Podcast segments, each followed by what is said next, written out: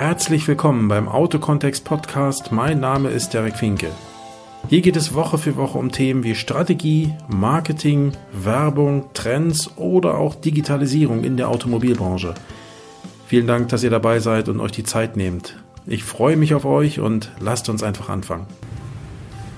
Herzlich willkommen zurück hier beim Autokontext Podcast. Ich grüße euch. Äh, ich bin heute in Ludwigsburg bei MHP. MHP ist eine Managementberatung, die unter anderem auch sehr stark im Automobilhandel verwurzelt ist, ähm, aber eben auch sehr viel für OEMs macht. Und ich sitze heute hier mit Oke Beckmann auf der einen Seite. Hallo Oke. Hallo.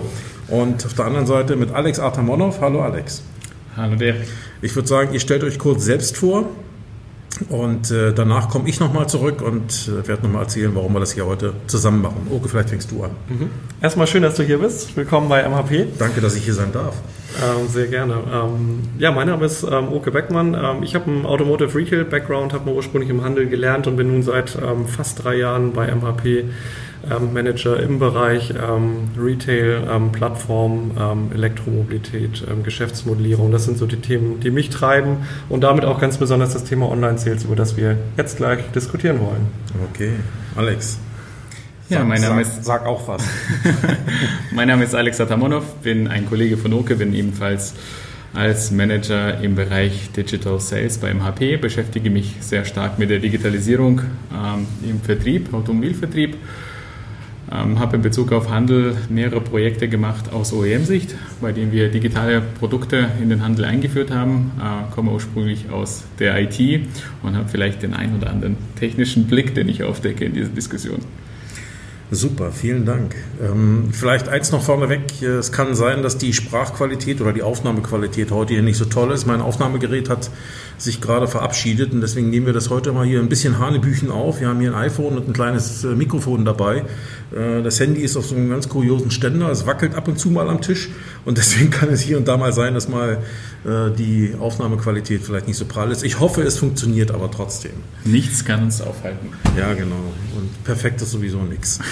ähm, ja, warum sitzen wir hier? Warum sind wir zusammengekommen? Äh, MAP ist derzeit dabei. Haben, letztes Jahr war, glaube ich, das erste Mal, wo ihr die Umfrage gemacht habt. Ne? Ja, okay. Ähm, letztes Jahr gab es schon mal eine Umfrage. Ähm, wie, wie, heißt sie genau, Oke? Online Car Sales Online Car Sales Studie 2019. Also 2018 gab es die also auch schon mal. 2019 ist jetzt die zweite Auflage.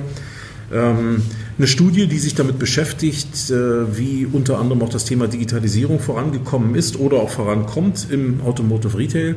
Und ähm, da seid ihr dabei, das ganze, äh, die ganze Sache nach, nach, draußen zu tragen. Läuft schon ein paar Tage, wird circa bis zum Jahresende noch laufen. Äh, und wir wollen heute einfach mal so ein paar Dinge durchgehen, ein paar Punkte, die in der Studie enthalten sind ja, und darüber mal in Austausch gehen und gucken, wie Oke darüber denkt, wie Alex darüber denkt, äh, wie ich darüber denke.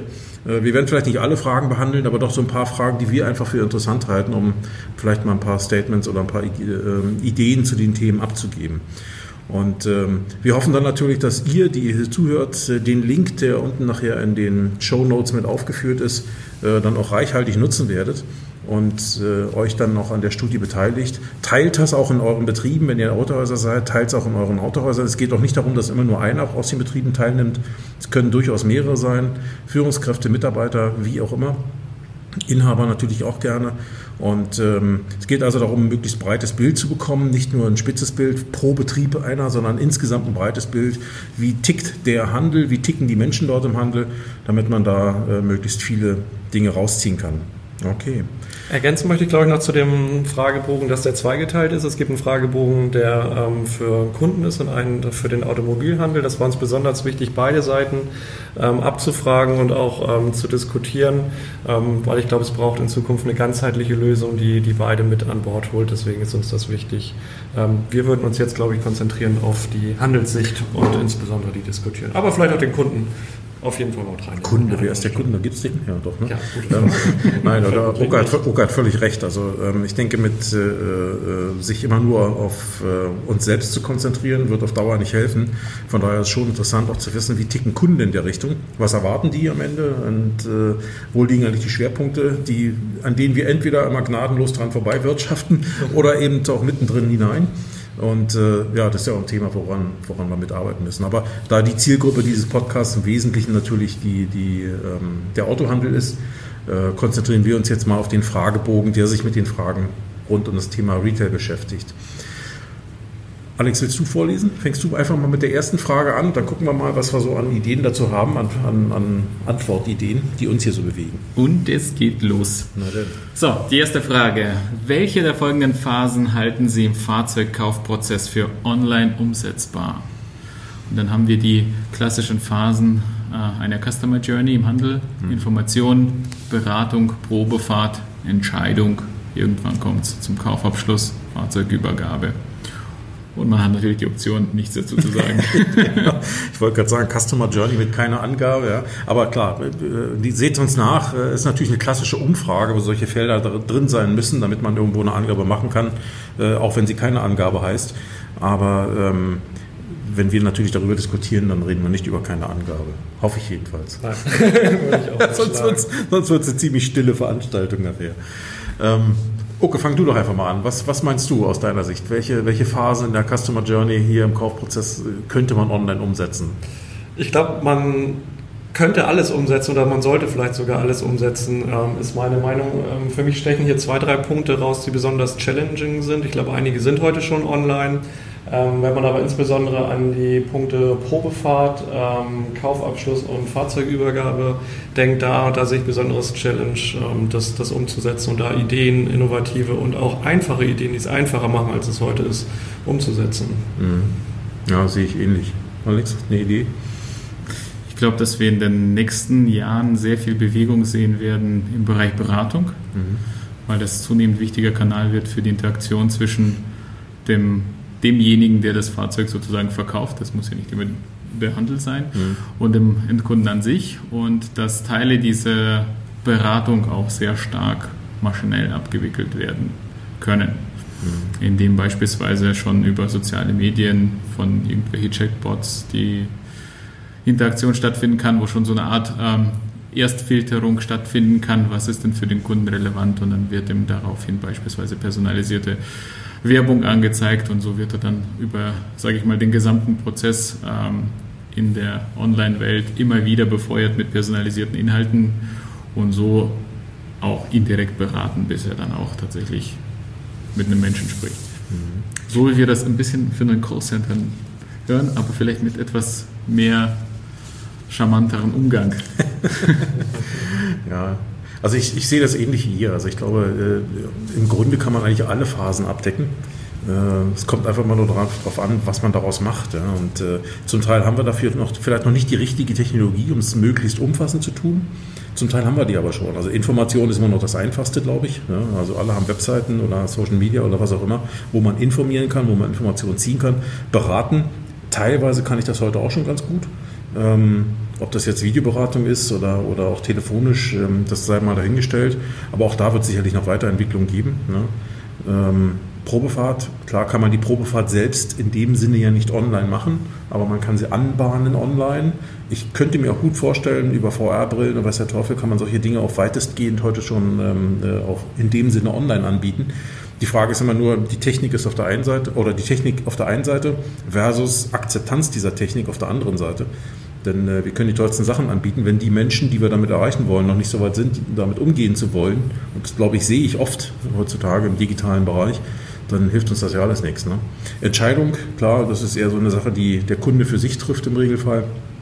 Kaufabschluss kann ich heute auch schon online abwickeln. Auch Fahrzeugübergabe.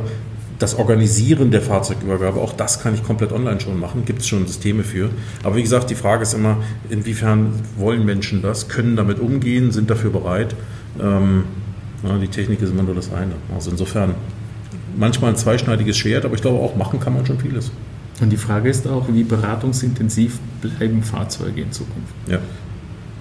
Gut, ich meine, wenn man mal guckt, warum oder wo liegt denn der Haken für Beratungsintensität? Auf der einen Seite in der Vielfältigkeit der, der Modellpaletten und der, der, der Ausstattungsmöglichkeiten ne, die oftmals so miteinander gekoppelt sind, dass Ausschlüsse da sind, äh, die für den Außenstehenden nicht, nicht nachvollziehbar sind, wo es jemanden braucht, der das Bestellsystem kennt. Und äh, wenn ich mir mal so ganz platt vorstelle, dass ich, wenn ich Hersteller wäre, der sagt, meine Autos haben alle dieselbe Ausstattung. Ja?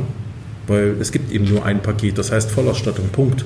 Kann mich entsinnen, so in den 80ern haben die Japaner mal so den Markt erobert. Ja. Ähm, aber auch da hast du inzwischen schon Ausstattungslisten, die sind vielleicht nicht so lang wie bei den deutschen Fabrikaten, aber äh, es gibt sie nach wie vor. Und, äh, aber ich könnte mir gut vorstellen, dass das nicht unbedingt mehr sein muss, dass du, dass du einfach sagst, die Dinger sind voll ausgestattet. Entweder kann man wirklich digital Dinge buchen oder nicht dazu buchen. Oder man kann es eben auch lassen. Oder die sind immer voll. Ja? Also je nach Klasse und je nach Wettbewerbssituation wird man da wahrscheinlich verschiedene Wege gehen. Ne? Und da ist mal die Frage, was muss man da eigentlich noch beraten nachher, wenn die wesentlichen Faktoren vielleicht feststehen. Mhm.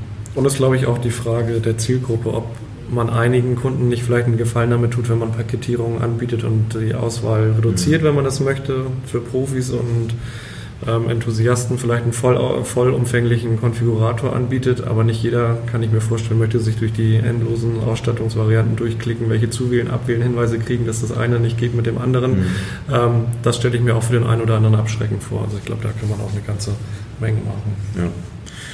Also zusammenfassend, wenn ich da versuche, mal ein Fazit zu ziehen, ich glaube, machen kann man das meiste heute schon. Tools dafür sind auch vorhanden, in vielerlei Hinsicht.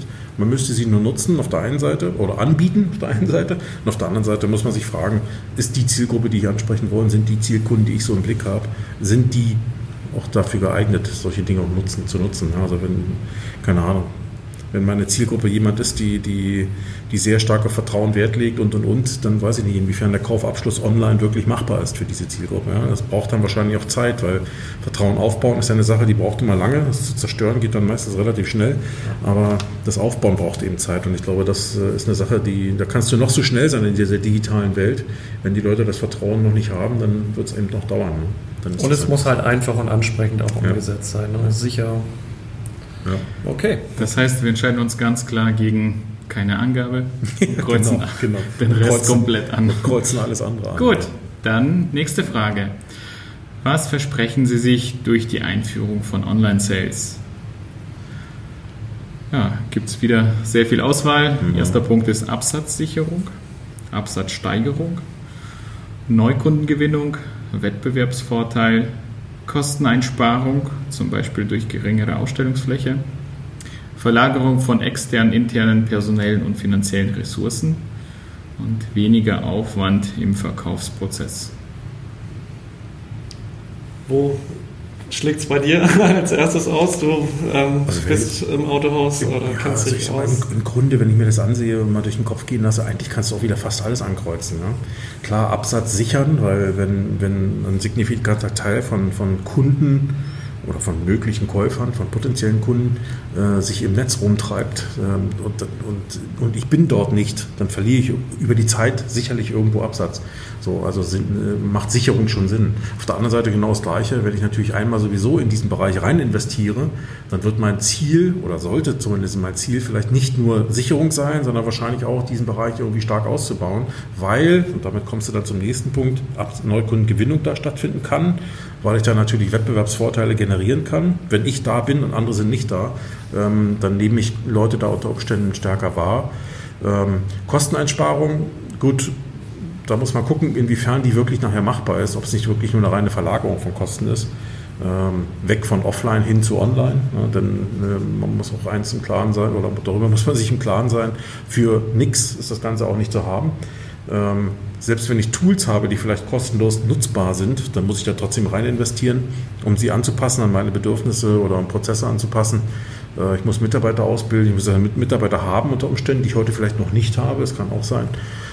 Also mit Kosteneinsparung bin ich sehr vorsichtig. Da glaube ich im Bereich der Digitalisierung zumindest so pauschal nicht dran. Das kommt sicherlich immer auf den einzelnen Prozess und Vorgang an. Und ich glaube, es ist eine Zeitraumbetrachtung. Das ja. hat sicherlich auch damit zu tun, inwieweit sich die Handelslandschaft möglicherweise verändern wird, was das für Auswirkungen auf Standorte, auf Formate hat. Ähm, da kann sich ja auch eine ganze Menge entwickeln ähm, und das eine vielleicht ähm, das andere ausgleichen oder, mhm. oder ermöglichen.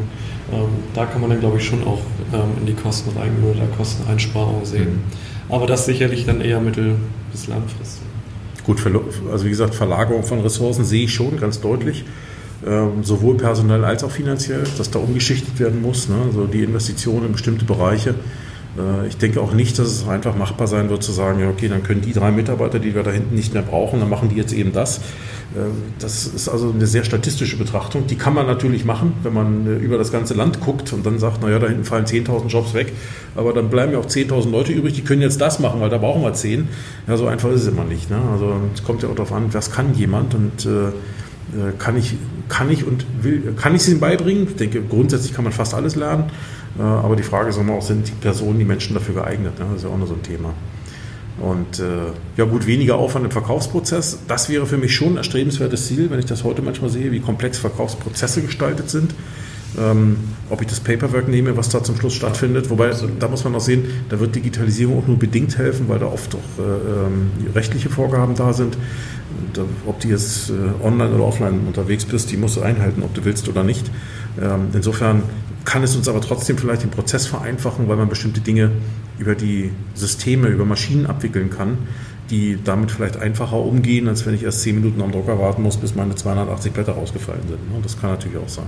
Der Kunde kann vielleicht selber noch mehr übernehmen, kann ja. das von zu Hause aus ja. machen. Ähm, wir kennen das ja auch aus anderen Branchen ja. mit einem Video-Ident-Verfahren zum Beispiel. Da ist ja schon einiges machbar und hat dann vielleicht auch schnellere Reaktionsmöglichkeiten, auch was das Angebot oder die Absicherung abgeht, Schufa-Auskünfte etc.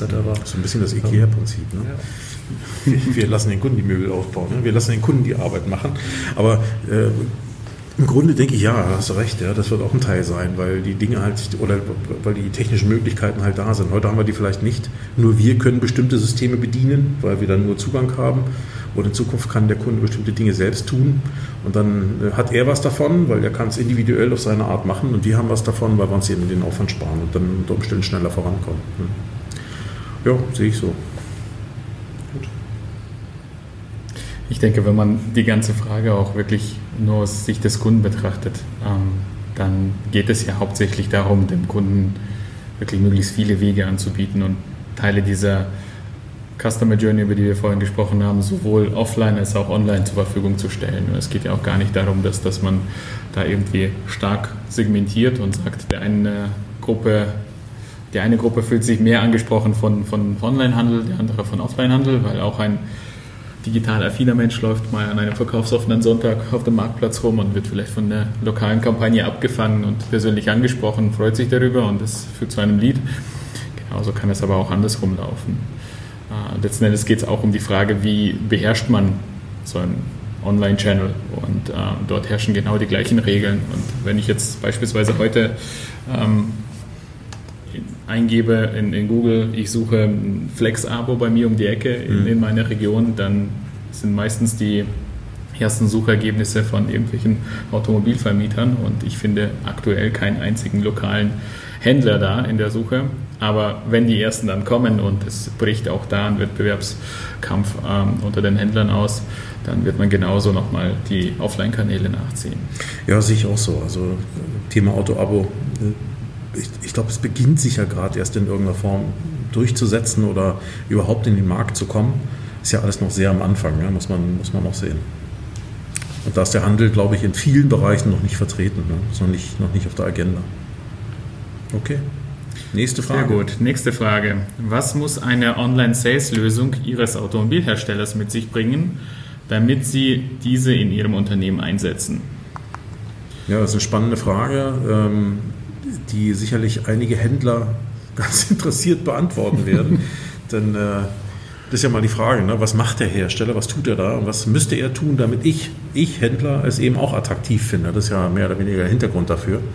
Und ähm, da gab es ja, wenn man in die Vergangenheit schaut, nicht immer nur positive Beispiele, bei vielerlei Hinsicht, jetzt gar nicht mal nur auf Online-Sales-Geschichten, sondern allgemein auf solche Dinge, die dem Händler mehr oder weniger vorgesetzt werden. Aber so wie der Händler mehr oder weniger den Kunden, als End, den Endkunden am Ende im Blick hat, dem er ja ein Fahrzeug oder eine Dienstleistung vermarkten will, so müsste er, und das ist ja eigentlich schon ein frommer Wunsch seit vielen Jahren aus dem Handel, so müsste eigentlich der Hersteller den Handel als seinen Kunden betrachten, dem er wiederum mehr oder weniger alles in so mundgerechte Stücke schneidet, damit der Handel es möglichst einfach hat. Aber mhm. wir wissen alle, dass das nicht immer so der Fall ist. Ähm, da spielt ja außer Logik dann manchmal auch noch Politik eine Rolle und da wird es dann schwierig. Ne? Aber sei es drum, schauen wir mal, mal sehen, was hier an Antworten steht. Also, was muss eine Online-Sales-Lösung aus Sicht des Händlers mit sich bringen? Damit er die einsetzen möchte. Ja, Option 1 ist Integration in die bestehende IT-Infrastruktur des Herstellers. Option 2 ist Provisionssystem für Prozessschritte wie Beratung, Probefahrt, Übergabe. Option 3, Unterstützung bei Aufbau neuer Geschäftsmodelle, zum Beispiel Test Drive Center, Übergabecenter und so weiter. Und die vierte Option ist Zugriff auf Kundenkontakte bei herstellerseitigen Online-Sales, zum Beispiel zur After-Sales-Betreuung.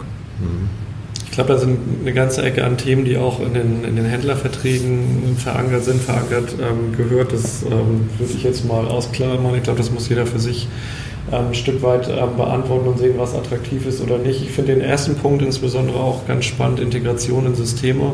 Ähm, das würde man wahrscheinlich als, als Händler von der OEM-Lösung schon ein Stück weit sehen, ähm, dass das irgendwie in die speziellen ähm, Bestellprozesse sich einbettet und keine Add-on-Lösung möglicherweise ist. Im Idealfall und vielleicht in der Ausbaustufe. Das wäre mir, glaube ich, ganz gut wichtig. Naja, es kommt drauf an. Ne? Also wenn ich jetzt äh, ein Markenhändler bin, also Monomarkenhändler bin, dann, dann wäre das aus meiner Sicht auch ein durchaus äh, äh realistischer und auch nachvollziehbarer Wunsch. Guter Punkt. Aber wir haben, wir haben eben da draußen auch viele, viele, viele, viele Mehrmarkenhändler, manche sogar Multi. Und äh, ich glaube, wer da mal hinter die Kulisse guckt, äh, der wird da wird der wahrscheinlich sagen, komm, den ersten Punkt kannst du dir sparen. Das muss in meine Infrastruktur passen, wird der Händler dann sagen.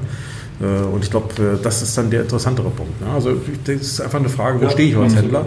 Und äh, beides ist berechtigt. Und ähm, insofern muss da eine, eine, ziemliche Flexibilität sowohl auf der Handelsseite sein, was die, die Struktur betrifft, die IT, und aber eben auch auf der Herstellerseite nachher. Ne? Das macht die Sache ja wieder schwieriger. Du brauchst auf der einen Seite Standards, damit es geht, sonst kannst du es nicht skalieren in irgendeiner Form. Ähm, und auf der anderen Seite brauchst du aber doch wieder Flexibilität, damit Systeme auch miteinander umgehen können. Ähm, und ich glaube, da lehrt uns, oder zumindest aus meiner Erfahrung, lehrt uns die Vergangenheit, dass das eigentlich nie oder meistens nicht gut funktioniert hat.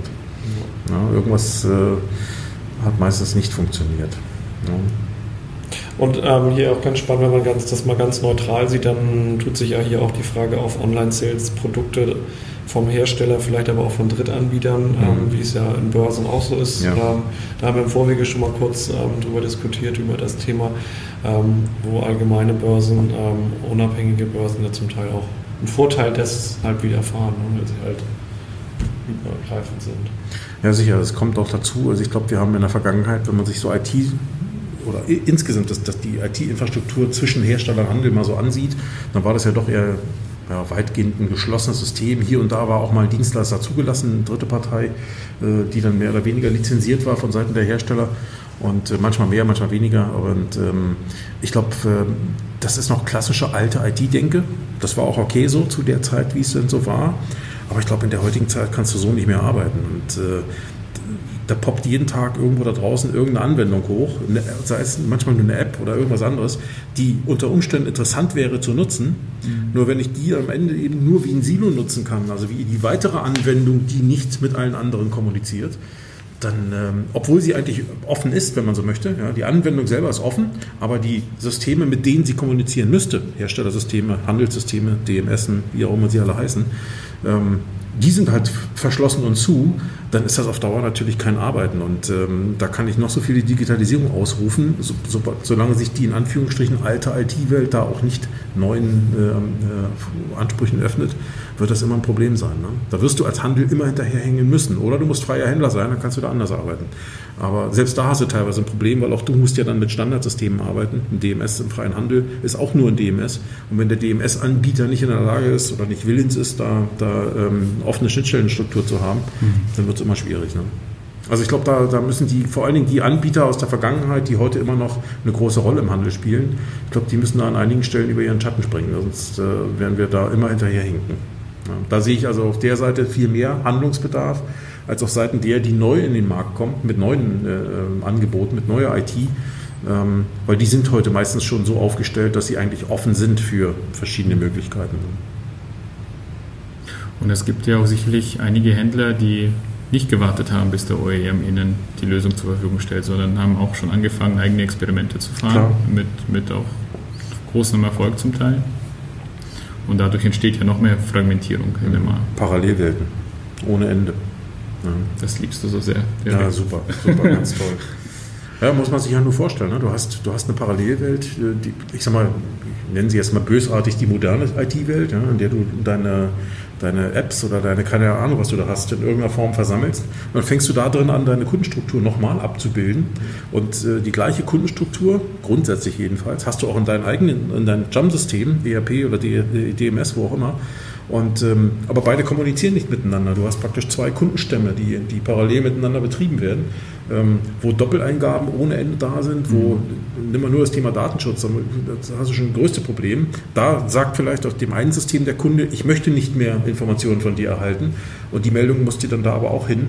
Die Systeme kommunizieren nicht miteinander. Also da ist schon vorprogrammiert, was, was am Ende stattfindet. Und ich glaube, das, das hilft aber dem Handel nicht, weil im Handel hast du im Regelfall relativ wenig IT-Kompetenz also jetzt im Sinne von, ähm, äh, sagen wir mal so, größere Betriebe haben sicherlich eigene IT-Leute. Ja, mhm. Da ist also eine gewisse Kompetenz da. Aber in kleineren Betrieben, ja, wer soll sich da um großartig solche Themen kümmern? Da hast du diese Menschen nicht. Ja. Und in der Breite ist das eben so nicht vorhanden. Deswegen muss es einfach und simpel und nachvollziehbar sein und relativ einfach miteinander kommunizieren können. Und das sehe ich oftmals nicht. Also insofern Integration in die, in die IT-Infrastruktur nicht nur des Herstellers, sondern auch des Handels. Das ist so eine Wechselbeziehung. Ich glaube, das muss beides da sein, auf jeden Fall. Mhm. Können wir noch mal gucken, Provisionssystem für Prozessschritte hat Oke ja schon gesagt vorhin, ähm, ist sicherlich auch ein, ein Stück weit äh, ähm, äh, ein Thema aus Händlerverträgen oder aus Bonussystemen, die damit, äh, damit zusammenhängen. Das ist wahrscheinlich von Hersteller zu Hersteller anders, anders geregelt, je nachdem, wie denn Hersteller und Handelssystem oder Handels, äh, Handel den Bereich Online-Sales gemeinsam gestalten wollen. Es gibt ja Hersteller, die sind sehr stark selbst im Direktvertrieb, die da selbst direkt reingehen. Klar, da hat der Handel dann in dem Sinne eher eine, eine, eine begleitende Funktion, um es mal freundlich auszudrücken. Ähm, und dann gibt es andere Hersteller, die sagen, nee, wir selbst wollen da sehr, so sehr noch zumindest gar nicht rein. Äh, wir sehen da den Handel noch mehr in der, in der, in der Rolle desjenigen, der da was tun muss. Ähm, da musste das System wieder anders aufbauen. Ne? Ich persönlich bin aber davon überzeugt, dass es am Ende keinen Hersteller geben werden oder geben kann, der nicht Direktvertrieb macht. Ich kann mir das nicht vorstellen. Das ist einfach ein Muss heutzutage. Ähm, und äh, insofern äh, kann ich mir nicht vorstellen, dass das, äh, dass das nicht funktioniert. Oder dass die, dass die Hersteller sagen, wir machen das nicht. Ja. Also wenn ein Hersteller zum Beispiel sagt, er macht keinen Online-Vertrieb, dann, dann, halte ich das immer nur bezogen auf die jetzige Ist-Situation, aber auch nicht auf das, was morgen oder übermorgen stattfindet. Ja. Anders kann ich mir das nicht vorstellen. Sollen wir einen weiterspringen? Ähm, Können wir damit wir einmal gut durchkommen. Ähm, die nächste Frage ist, wer kann Ihrer Meinung nach die folgenden Phasen im Hinblick auf Online-Sales am besten abdecken? Wir haben hier wieder die Customer Journey und verschiedene Anbieter im Automobilkontext ähm, aufgelistet und auch im Non-Automotive-Kontext, Automobilhersteller, Automobilhändler, Startups, Neu- und Gebrauchtwagenportale, Online-Versandhändler, Discounter, Mobilitätsanbieter. Ähm, das ist eine Matrixfrage, die ist relativ komplex. Ich glaube, die brauchen wir nicht im Detail hier ähm, mhm. diskutieren. Ich persönlich sehe da für viele Anbieter ähm, Berechtigung. Es kommt, glaube ich, darauf an, wer was ähm, wie gut umsetzt und ähm, welche Credibility am Ende auch vor dem Kunden hat, mhm. Ähm, um das rüberzubringen. Aber grundsätzlich ähm, könnte ich mir vorstellen, dass sich da verschiedenste Akteure auf allen Phasen qualifizieren können. Ich meine, wir erleben es ja schon. Ne? Also das ist ja oftmals eine hitzig diskutiert oder hitzig äh, geführte Debatte auch mit dem, mit dem Handel der Händler hat immer das Gefühl, ihm wird ja viel weggenommen. Ne? Also da, da, drängen sich andere Anbieter in, in, die Kundenbeziehung, die er mit dem Kunden hat. Und äh, jetzt kann man natürlich auf der einen Seite immer sagen, ja, die nehmen mir was weg, das kann ich immer sagen, ja, klar. Aber die Frage ist ja immer, gehören ja auch andere Leute dazu. Es gehört ja auch jemand dazu, dem was weggenommen wird und der, der wegnimmt. Äh, und dann haben wir immer noch den Kunden dabei. Und äh, wenn der Kunde dann akzeptiert, dass es so ist, wie es ist, dann scheint ja offensichtlich für ihn in irgendeiner Form dieser Mehrwert dabei zu sein. Äh, und dann müssen wir uns eben die Frage stellen, aus Handlersicht, vielleicht weniger die Frage stellen, wer nimmt mir da was weg, sondern äh, was führt überhaupt dazu, dass der das überhaupt machen kann? Was tue ich eigentlich zu wenig ja, an, an, bestimmten Bereichen? Und ähm, ihr habt jetzt hier einen Haufen äh, äh Leute mit aufgelistet oder äh, Gruppen mit aufgelistet, die sowas leisten können. Klar, Hersteller, Automobilhersteller sind die klassischen äh, Marktteilnehmer aus dem Bereich. Startups haben wir schon seit geraumer Zeit mit dabei. Hier ist jetzt mal als Beispiel Cluno genannt für den Bereich ähm, Autoabos. Ja, das ist ein Thema. Ähm, ganz ehrlich, ich meine, ich habe selbst ein paar Jahre in der Autovermietung verbracht. Ähm, ich staune bis heute, dass diese Autovermietung bis heute nicht sowas macht wie Cluno. Das ist eine Handelsautovermietung. Die sind in Autohäusern aktiv. Die haben direkten Zugang zum Händler, zum Kunden, aber auch zum Hersteller. So, hätten ein leichtes Spiel, haben eine Software, die ist ausgerollt, ist alles da, haben ein leichtes Spiel, sowas umzusetzen, machen sie aber nicht, verstehe ich nicht. Aber gut, braucht man sich nicht wundern, wenn andere in diese Lücke reinstoßen. Ne? So neue Gebrauchtwagenportale haben wir auch, mobile.de steht hier als Beispiel, ähm, entwickeln sich ja immer mal wieder ein paar neue. Mit welcher Akzeptanz wird die Zeit zeigen nachher. Gut, Amazon ist äh, ein gutes Beispiel. Es gab ja schon mal Ansätze so zum Jahresanfang, äh, wo Amazon gesagt hat, wir wollen jetzt hier auch in den deutschen Markt. ich glaube in Spanien, meine ich, sind sie schon aktiv. Ähm, sind aber bislang nicht in Deutschland aufgetreten. Ne? Also ich weiß, sie haben Händler angesprochen und haben äh, da auch Gespräche geführt. Es gab auch schon eine Leasinggesellschaft, mit der sie im Markt was machen wollten oder vielleicht sogar immer noch tun wollen, weiß ich nicht. Ähm, den aktuellen Stand kenne ich nicht, aber bislang ist da Ruhe an der Front. Vielleicht haben sie auch gelernt, dass es doch ziemlich komplex ist und sich einfach nochmal überlegt, wollen wir das noch, beziehungsweise wie könnten wir das machen. Ne? Ich glaube, dass sie es wollen, steht für mich eigentlich außer Frage. Die Frage ist wahrscheinlich nur, wie können sie es abwickeln, damit es in ihr Geschäftskonzept passt. Discounter, ich glaube, so eine Zeiten hatten wir auch schon mal, wo ähm, die eine oder andere Marke versucht hat, über irgendwelche Realmärkte, hier steht das Lidl, aber auch überhaupt über Supermärkte, damals war es Rover, glaube ich, die haben eine Zeit lang versucht, Fahrzeuge über den Weg zu, äh, in den Markt zu bringen, war nur bedingt erfolgreich. Ähm, Mobilitätsanbieter, klar, auch ein Thema. Auch da wieder Autovermieter oder eben hier die ganzen Startups, die über die, über die Zeit kamen. Oder eben auch Ableger von Konzernen. Hier ist die Bahn genannt, äh, Car2Go. Ähm, ich weiß gar nicht, wie heißen sie jetzt? What? Movil. Ne? Nee, Movil war die Muttergesellschaft von Car2Go. Drive Now. Drive Now war die von BMW. Jetzt heißt sie Free Now. Free Now, ja. So, jetzt haben wir sie. Ja, aus meiner Sicht ein Irrsinn, der da stattfindet mit den Marken. ähm, also ich glaube, es sind vier oder fünf Untermarken, die alle mit Now enden. Ja? Also ich weiß bis heute, wenn ich die Dinger offen habe, freue ich mich jedes Mal, hä, was ist das jetzt? Ähm, aber sei es drum, das ist ja nur eine aber seitliche... Du kannst vertippen. Genau. alles antippen. Genau, genau. Im Zweifel bin ich immer halb richtig. Ne? ähm, aber auch das natürlich gehört heutzutage mit äh, zum Markt und da ist einfach die Frage, wer kann das wohl am besten? Ja? Und ich glaube, ähm, in den einzelnen, in den einzelnen Phasen, ja, die, die der Kunde in der, innerhalb der Customer Journey durchläuft, ja, also ich würde, ich könnte jetzt auch nur tendenziös eher sagen, hey, halte ich für sinnvoll oder nicht sinnvoll.